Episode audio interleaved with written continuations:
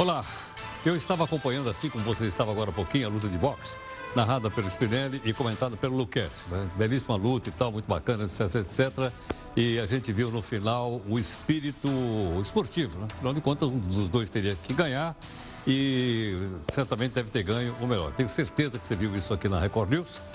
E também aí no seu celular, no Play Plus, enfim, todas as nossas redes sociais. Bom, Enquanto o PAN não volta, porque tem PAN aqui o tempo todo na Record News, o Faísca, que é o anti-herói aqui do jornal, você não vai acreditar, ele acabou de me avisar que ele teve o celular dele hackeado. Um hacker invadiu a conta do Faísca no Telegato. Tem o Telegram e o Telegato. Ele tem uma conta no Telegato, que é um aplicativo de origem russa. Imagine, divulgaram uma conversa dele. Está aí na tela com ele a conversa. com a bancada do PGG, né? Que é o partido. O partido dos gatos gatunos. Deixa eu ver, tá aí, olha aí, olha a tela aí, ó. Hum, na conversa, o Faísca pediu, deixa eu pedir o quê? Uma graninha para liberar uma verba para o filme. O filme chamava-se Era uma Vez da Gatolândia, do qual ele, logicamente, é o ato principal. O site Intergatos publicou os diálogos. Ah, provocou uma forte crise na gatalhada. O site publicou. Na sua opinião, como é que você pode impedir que conversas particulares, como essa aqui do Faísca, sejam hackeadas e divulgadas no mundo inteiro? Gostaria que você mandasse aqui para mim, pode ser aqui através das redes sociais da Record News. Bom, vamos olhar aqui o nosso portal. Estamos sem telão, não tem problema. Deixa eu ver então. Então estamos aqui, ó. É, no nosso portal, a Record mostrou agora há pouquinho, a Record News, o taekwondo Milena vence americana e ouro para o Brasil. Muito legal, muito bacana. Parabéns aí aos esportistas brasileiros que estão indo bem. Né? Depois a gente vai mostrar o quadro de medalha ou não? Vamos. Enquanto isso, veja aqui outras notícias para saber o que é que abala o nosso país. Sobe para 57 o número de mortos no massacre na prisão em Altamira, no Pará. O Ministério Público quer cobrar do Gedel Vieira Lima, Eduardo Cunha e mais 15, 3 bilhões de reais pelos prejuízos que eles provocaram na Caixa Econômica Federal. E a polícia decide arquivar uma denúncia de estupro contra Neymar por falta de provas. Cubanos que medicaram no Mais Médicos podem pedir residência no Brasil e validar o diploma. Conselho Nacional de Justiça quer mudar para um prédio novo. Alega que quer estar mais pertinho do Supremo. Hoje, a distância é de 10 minutos. Adivinha aí quem vai pagar esta conta?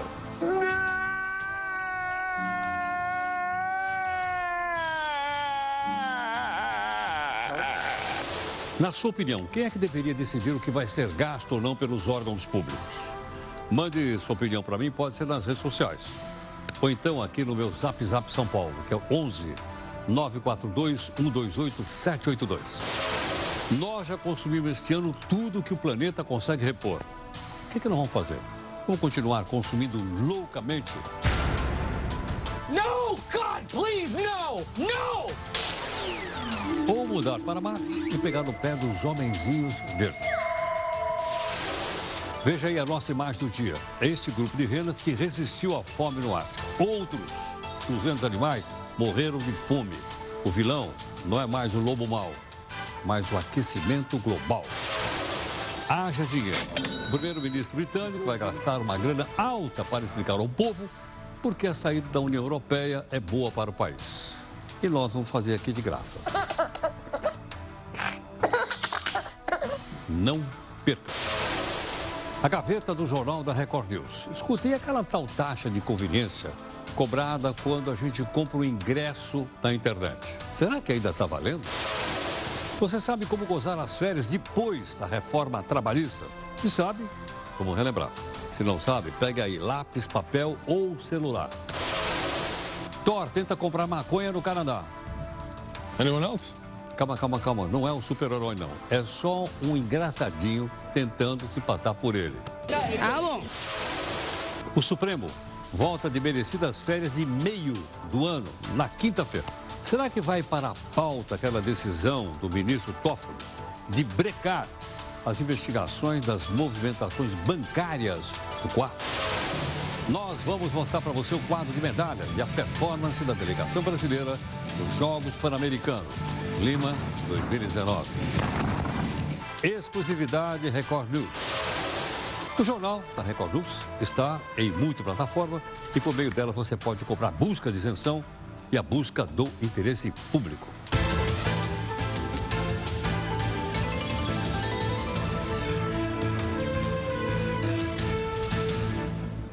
E olha, começa pela live às 5 da tarde. Amanhã a live vai ser 10 para 5 da tarde, com a participação dos nossos companheiros que estão aí, o Lucas e a Júlia hoje, os comentários sobre o que a gente preparou aqui para o jornal.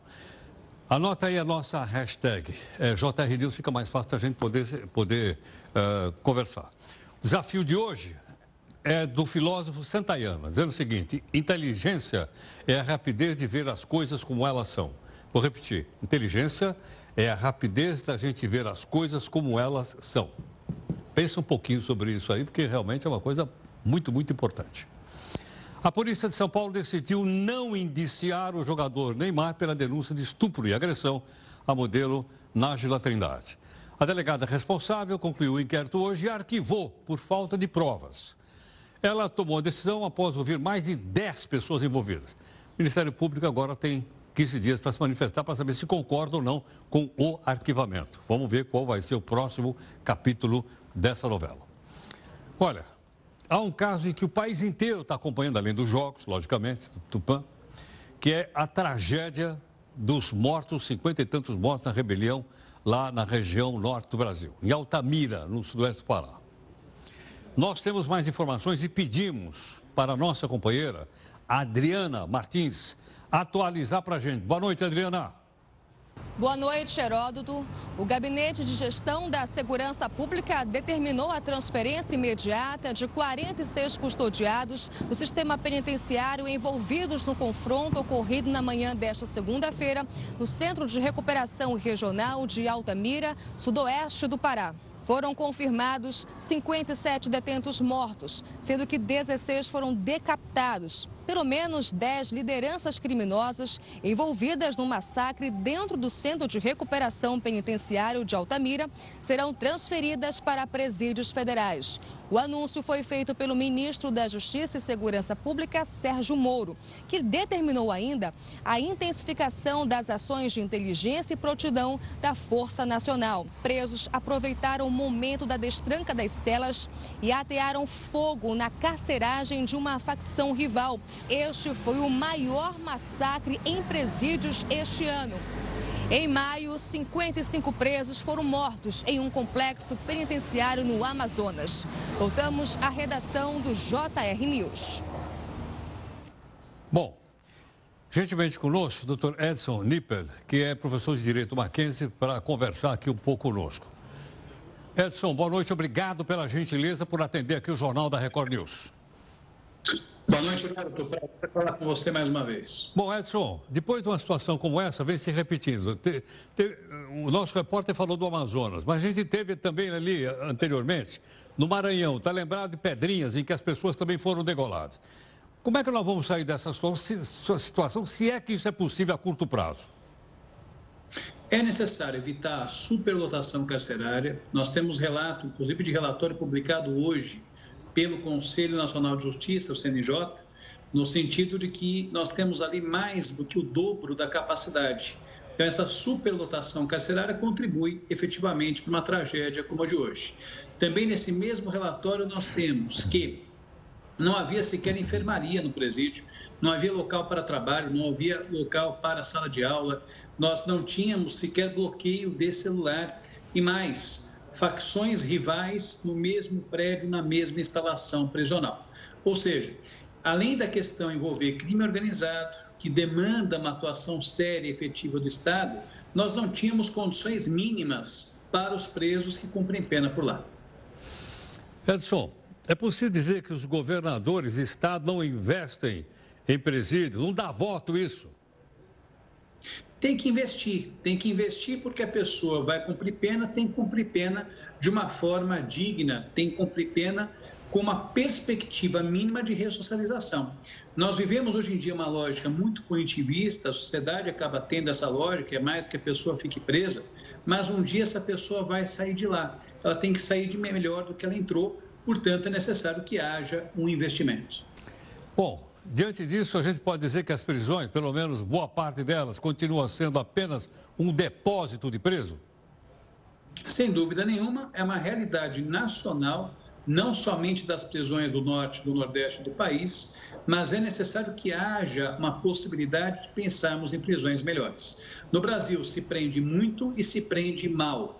Nós temos mais de 700 mil presos no país e muitas vezes por crimes que demandariam a imposição, por exemplo, de pena alternativa, que seria muito mais eficaz na busca de uma ressocialização do condenado.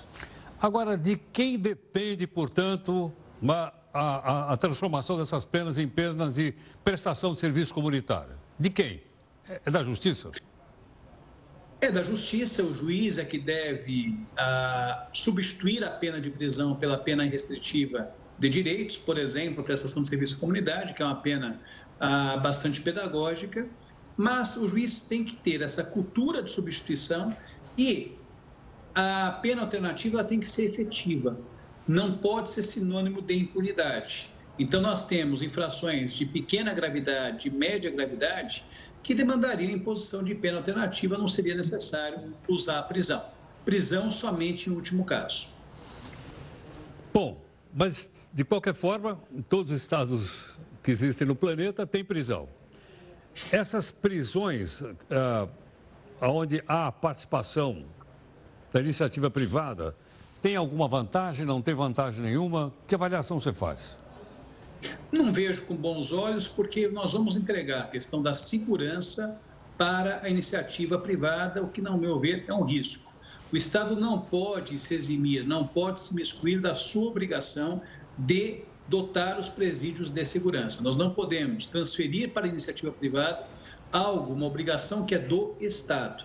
Lembrando que muitas vezes as organizações criminosas elas acabam atuando no espaço que o Estado não atua, acabam atuando no vácuo do Estado.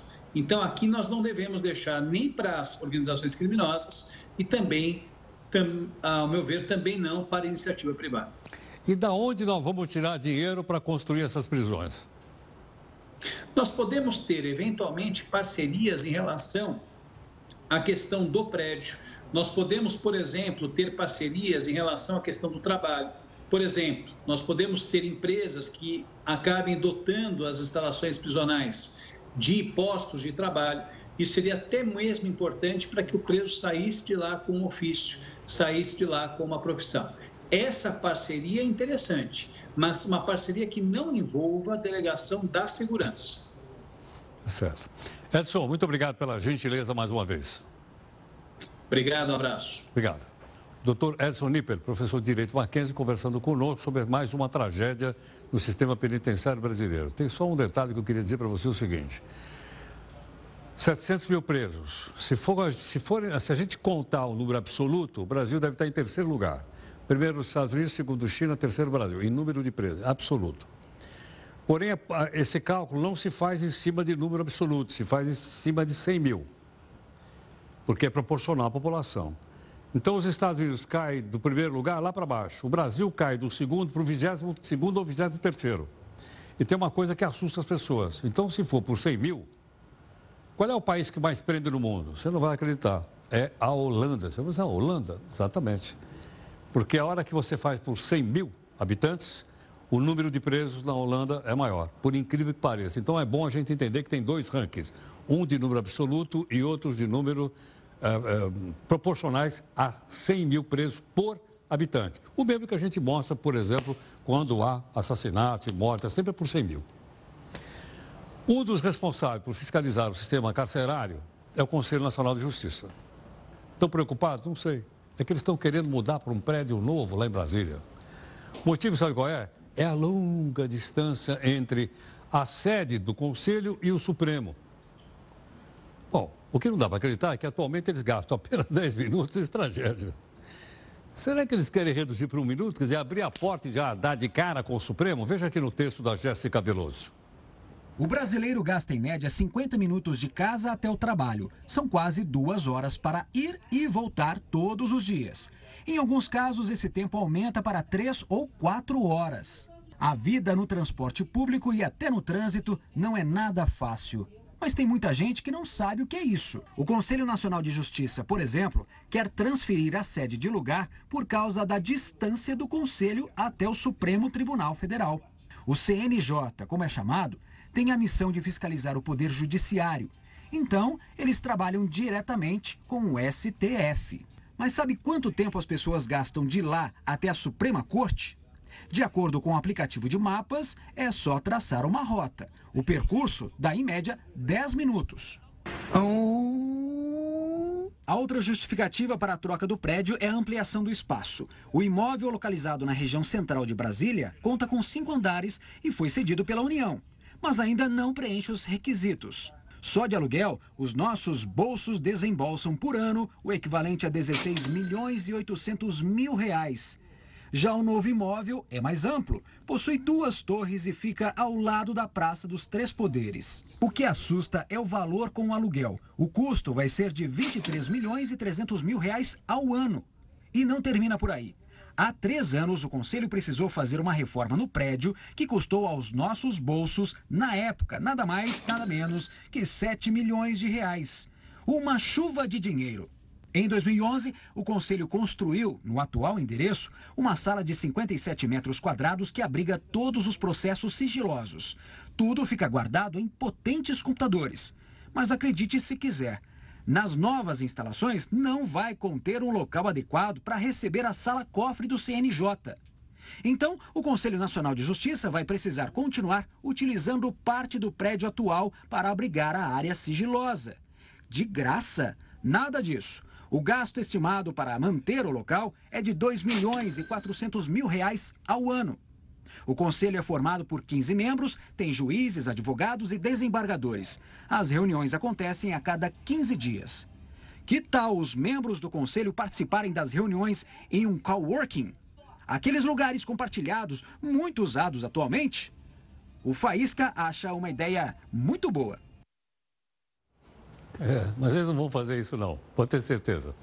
Bom, a gente está acompanhando também aqui os resultados dos Jogos Pan-Americanos. A qualquer momento a gente volta aqui com os nossos companheiros com mais informações. E a gente vai à primeira live aqui no jornal, ok? Quero lembrar para você aí o nosso númerozinho de Zap Zap, que a gente volta já já, mas tem a live. Vamos para a live.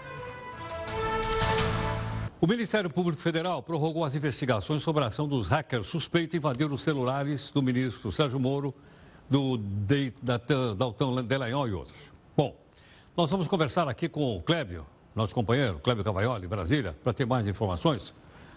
Olá, Clébio, bem-vindo aqui no Jornal. Olá, Heródoto. Os advogados de Walter Delgatti, aquele que é apontado como hacker, o principal responsável pela coleta e clonagem dos aparelhos das autoridades, divulgaram uma nota em que afirmam que o conteúdo desses telefones está nas mãos, neste momento, de pessoas de confiança do suposto hacker, tanto no Brasil quanto fora do país. Claro que essa informação acendeu alerta aqui para os agentes da inteligência da Polícia Federal, porque reforça a tese que eles tinham desde o início, de que Walter não agiu sozinho, ao contrário disso, teria agido com o auxílio de hackers internacionais. A polícia acredita até num suposto grupo experiente e estruturado que agiu junto com o Walter. Claro que essas informações vão ser verificadas, estão sendo cruzadas, inclusive com os acessos que os quatro presos tiveram antes da operação que resultou na prisão deles, com pessoas dentro e fora do país.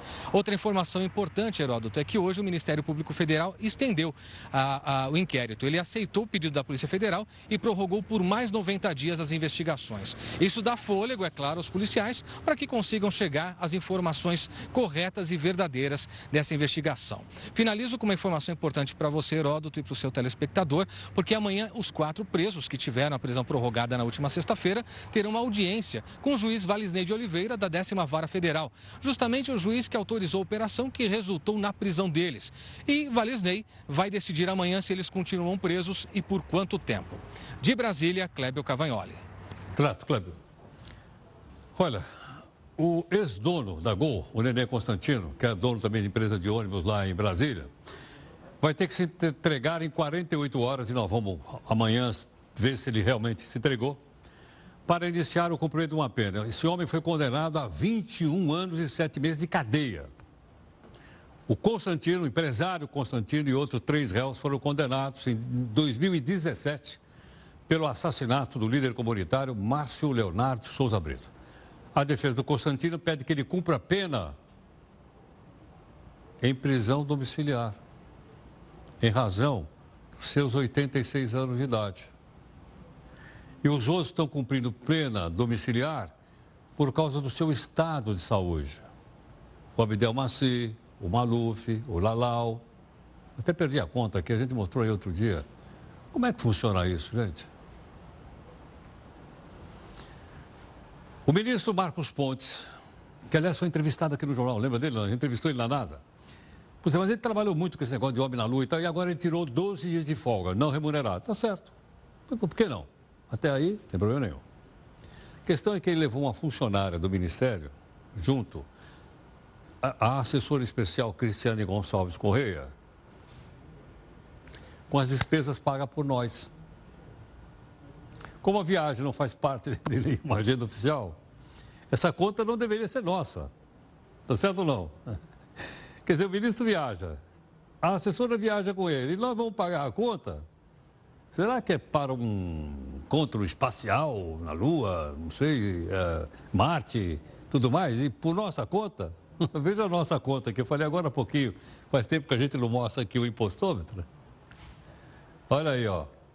Nós, nós temos aí 1 trilhão 430 bilhões de, de, de reais. Tá certo ou não? Que é essa grana. Já temos o PAN na ponta da linha ou não? Vamos lá. Bom, a Milena Totonelli recebe agora a medalha de ouro, mas nós vamos falar com quem entende. Rafa Spinelli. Abraço, Rafa. Olá, tudo bem, Heródoto? Que honra participar contigo aqui do Jornal da Record News. Nós temos a cerimônia de premiação, sim. O Taekwondo trouxe muitas alegrias para nós e daqui a pouquinho, o momento mais aguardado, nós temos aí a medalha de bronze neste momento para Arletes Acosta. São duas medalhas de bronze no Taekwondo, como acontece no boxe, no judô também, né? Sempre a gente traz essa linguagem aí até de comparação com outras modalidades para identificarmos a todos que nos acompanham aqui na Record News o que está acontecendo nesta edição de 2019 nos Jogos de Lima. E temos também a colombiana sendo premiada neste momento com a medalha de bronze. Daqui a pouquinho a premiação da medalha de prata. Aí a Catherine Dumar com a premiação. Na prata, a Paige McPherson dos Estados Unidos. Aí a locução oficial anunciando em alto e bom som, por sinal, a medalha de prata para ela, que foi a adversária da Milena Titonelli. Medalha de prata já entregue e tem uma informação muito bacana, Heródoto, porque a Milena, na terça da semana que vem, daqui a pouquinho mais de uma semana, ela completa 21 anos de idade. E hoje ela ganha medalha de ouro nos Jogos de Lima, no Peru. Realmente um momento brilhante da vida dela, que havia sido medalha de bronze no Campeonato Pan-Americano de 2018 e havia ficado com a medalha de bronze também na edição de 2019, há pouco tempo, em Manchester, na Inglaterra, no Campeonato Mundial na categoria até 67 quilos. E aí vem ela, vamos acompanhar. Medalha de ouro e campeão pan-americano, representando a Brasil, Milena Titonelli. Que momento, é disso que falamos. Medalha de ouro, mais uma para o país carisma dos jogos, é assim que eu tenho chamado o time Brasil. É a trilha, medalha estampada, você acompanhando aqui na Record News. Milena Titonelli. Momento realmente brilhante da Milena. Muita emoção. Depois de duas conquistas importantes, dois bronzes no Campeonato Pan-Americano e também no Campeonato Mundial. Ela que está prestes a completar 21 anos recebe o Milco mascotinho do Pan de Lima e a medalha de ouro tão desejada Sensacional, hein?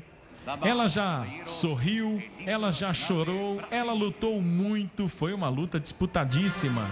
E aí o hino nacional, vamos acompanhar.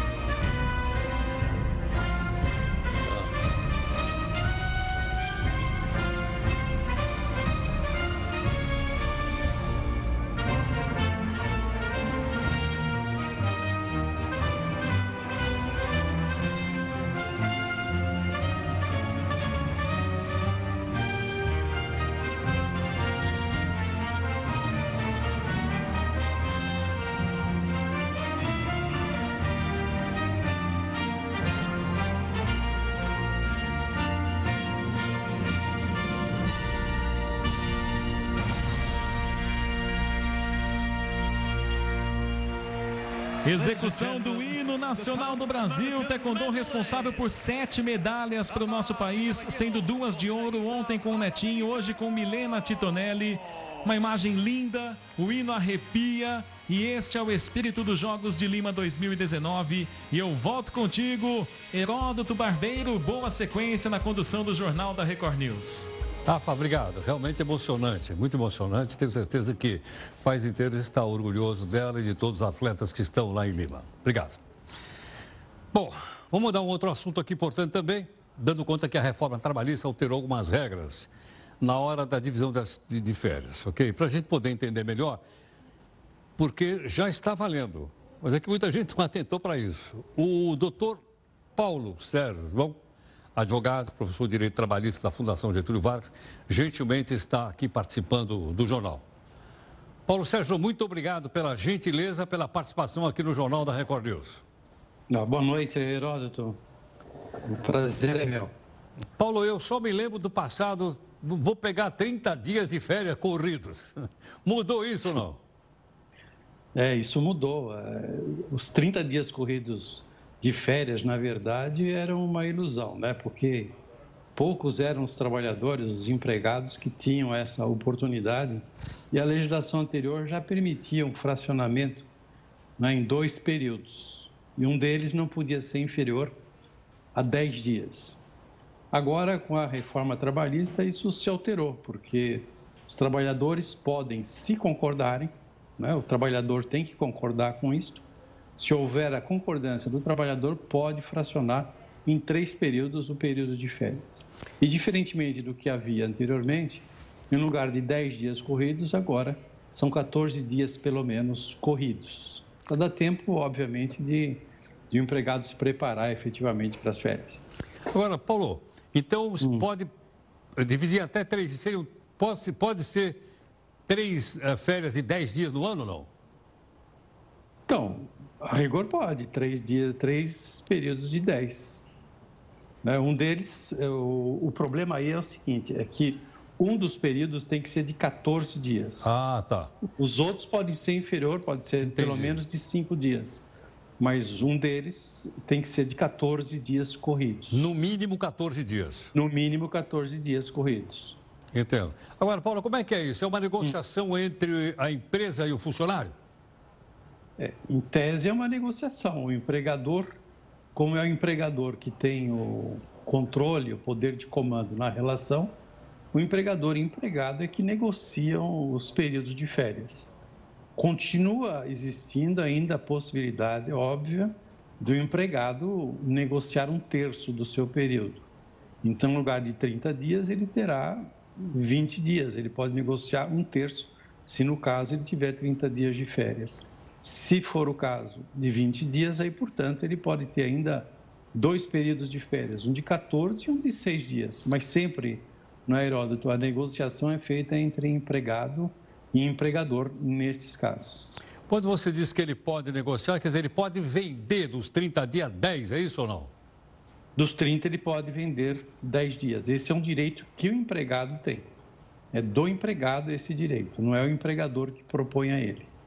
Agora, se as férias forem, como você estava explicando para a gente, 14 hum. dias e mais dois períodos, como é que ele recebe as férias? Recebe tudo uma vez ou vai receber também três parcelas?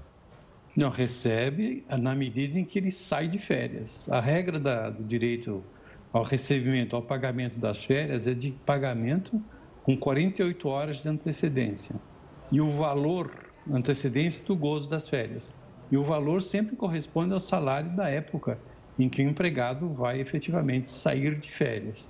Portanto, a cada momento que ele sai, o empregador tem que verificar qual é o salário no momento em que ele vai usufruir desse período aí. Então ele recebe proporcionalmente aos dias de férias que ele tirou?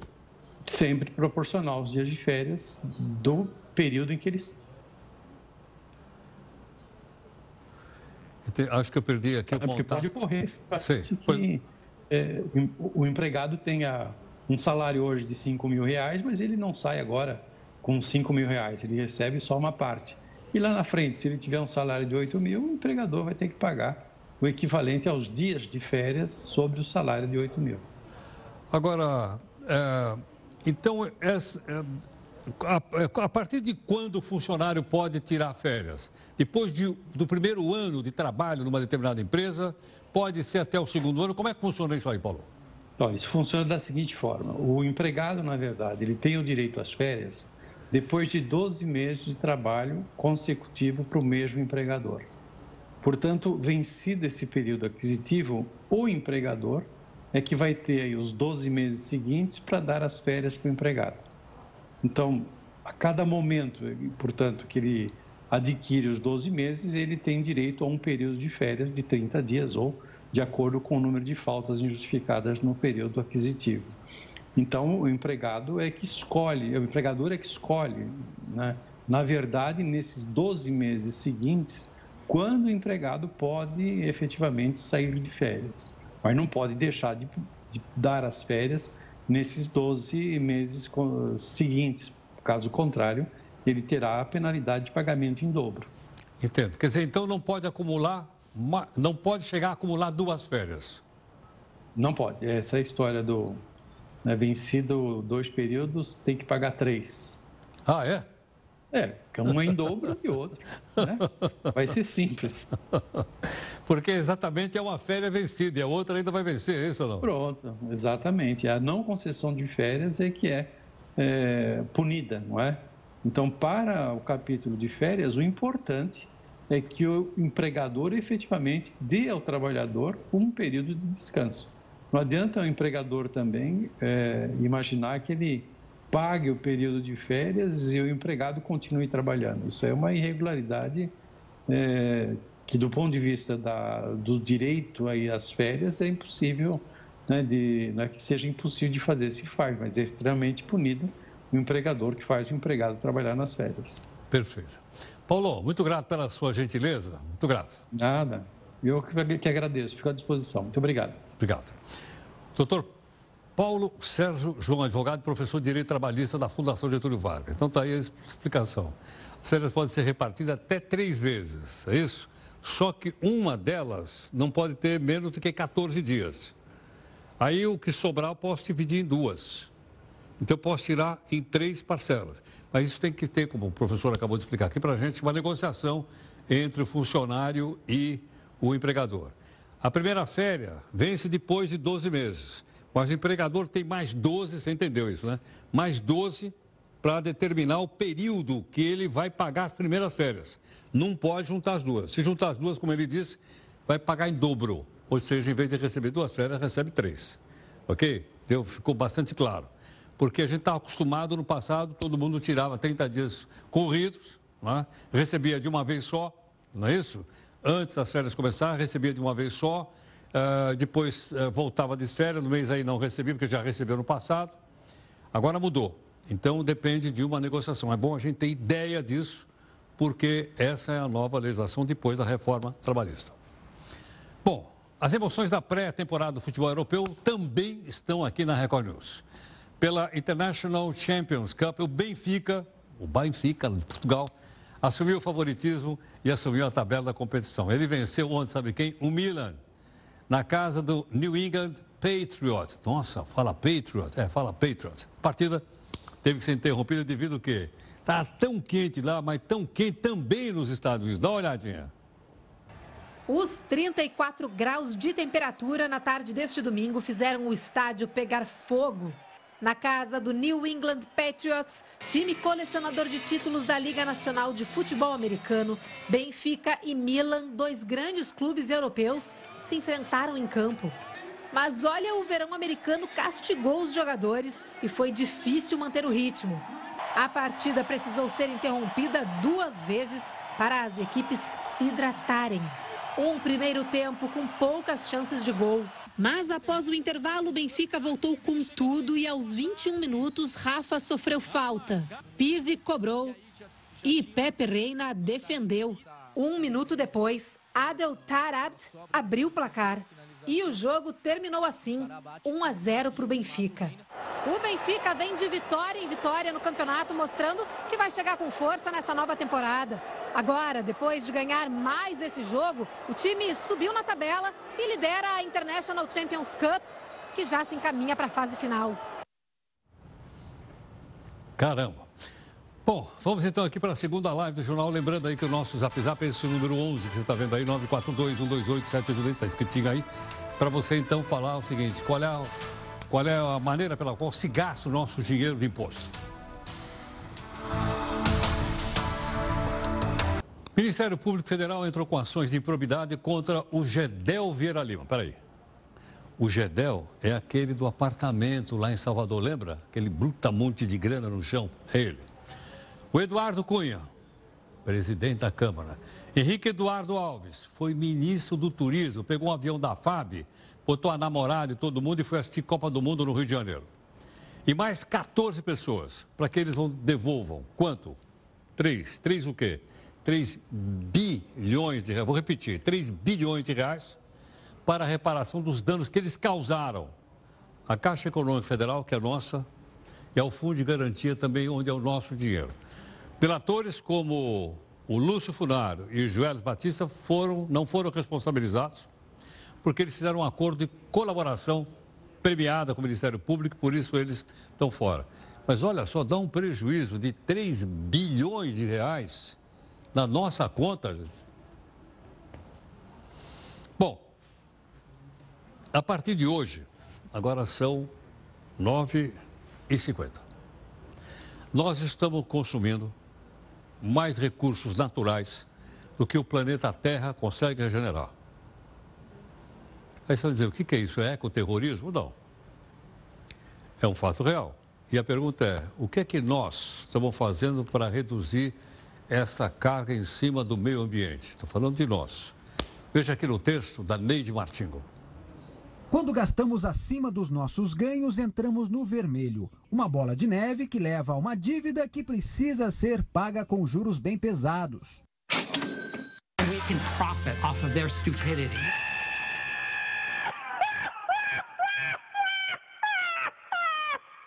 Quando o assunto é o uso dos recursos do planeta, a dinâmica é a mesma. A Terra entrou hoje no cheque especial. Como é que é? É que foi atingido o ponto máximo de uso dos recursos naturais que poderiam ser renovados. A natureza não consegue mais regenerar, ainda este ano, tudo que a humanidade consumir até o final de 2019: água, mineração, extração de petróleo, animais. Mais uma má notícia. Isso está acontecendo cada vez mais cedo. Em 2019, a humanidade atingiu a data limite três dias antes que em 2018 e mais cedo do que em toda a série histórica, medida desde 1970. O levantamento é de uma organização internacional pioneira em calcular a pegada ecológica, que contabiliza o quanto de recursos naturais são usados para as necessidades de um indivíduo ou população. 60% da pegada ecológica da humanidade são causadas pela emissão de carbono. Na verdade, o planeta entrou em um déficit de recursos naturais em 1970.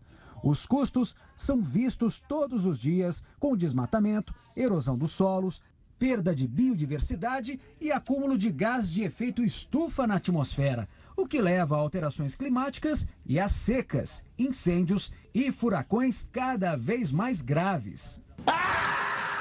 Projeções das Nações Unidas indicam que em 2030 precisaríamos da capacidade de duas terras para acompanhar o nosso nível de demanda por recursos naturais. Mas cada um de nós pode tomar alguns cuidados para minimizar o que consome. Em casa, desligue luzes e eletrodomésticos que não estão em uso. É preciso também diminuir o tempo de banho, reciclar o lixo e priorizar o transporte público. Na hora de fazer compras, evite aquisições desnecessárias. Opte por produtos que durem mais e com menos embalagens. E resista à vontade de trocar periodicamente o aparelho de celular. No trabalho, faça grupos de carona, traga a caneca de casa e reduza o uso de copos descartáveis. Imprimir papel? Só o necessário.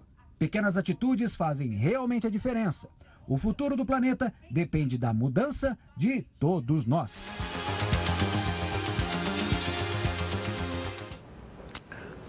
Qual dessas será que a gente vai escolher para fazer? Qual que é a mais leve que está ali? Será que é usar transporte público? Uh, trazer a canequinha? Nós temos uma canequinha aqui, ó. A nossa canequinha de plástico, de, de, de coisa está ali, ó. Nossa canequinha de, de, de louça. Ela, para os entrevistados e tal, para não ter o copinho e tal. Precisamos fazer alguma coisa aí. Você viu que a situação realmente não é brincadeira. Bom, para a gente pensar um pouco mais, você veja aí a nossa live, o nosso Zap Zap São Paulo e vamos para a nossa terceira live.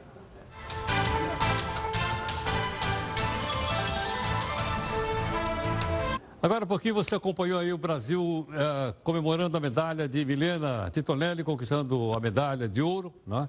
a sétima do Brasil. Agora vamos dar uma olhadinha no quadro geral aqui da medalha, que tem sido mostrado aqui pelos nossos companheiros do esporte. O Brasil ué, caiu para quarto lugar, então. Olha aqui. Estava em terceira tarde, quatro medalhas, então. Estados Unidos, primeiro, com 17 de ouro. Ah, o México, 12 de ouro. A Colômbia, 7 de ouro. Está empatada com o Brasil, 7 de ouro. E a Argentina. Aí, por que, que a Colômbia está acima? Porque ela tem uma de prata a mais do que o Brasil e a Argentina. Está vendo aqui? Ó? Nós temos cinco de prata, eles têm seis. Por esse motivo, eles passaram para o terceiro lugar. Mas, de qualquer forma, o Brasil está tendo uma boa. Olha só, nós, nós ganhamos até agora 25 medalhas. Tá bom, ó. Mais do que a Colômbia, ficamos apenas atrás do México e dos Estados Unidos, que, como todo mundo sabe, é hors concurso. É não é? Porque eles treinam muito lá. Bom, nós então, amanhã vamos estar às nove da noite, vamos acompanhar aqui a cobertura dos nossos companheiros que estão fazendo aí os melhores momentos do Brasil nos Jogos Pan-Americanos. E muita emoção né, e muita torcida pelos atletas brasileiros. Vamos lá.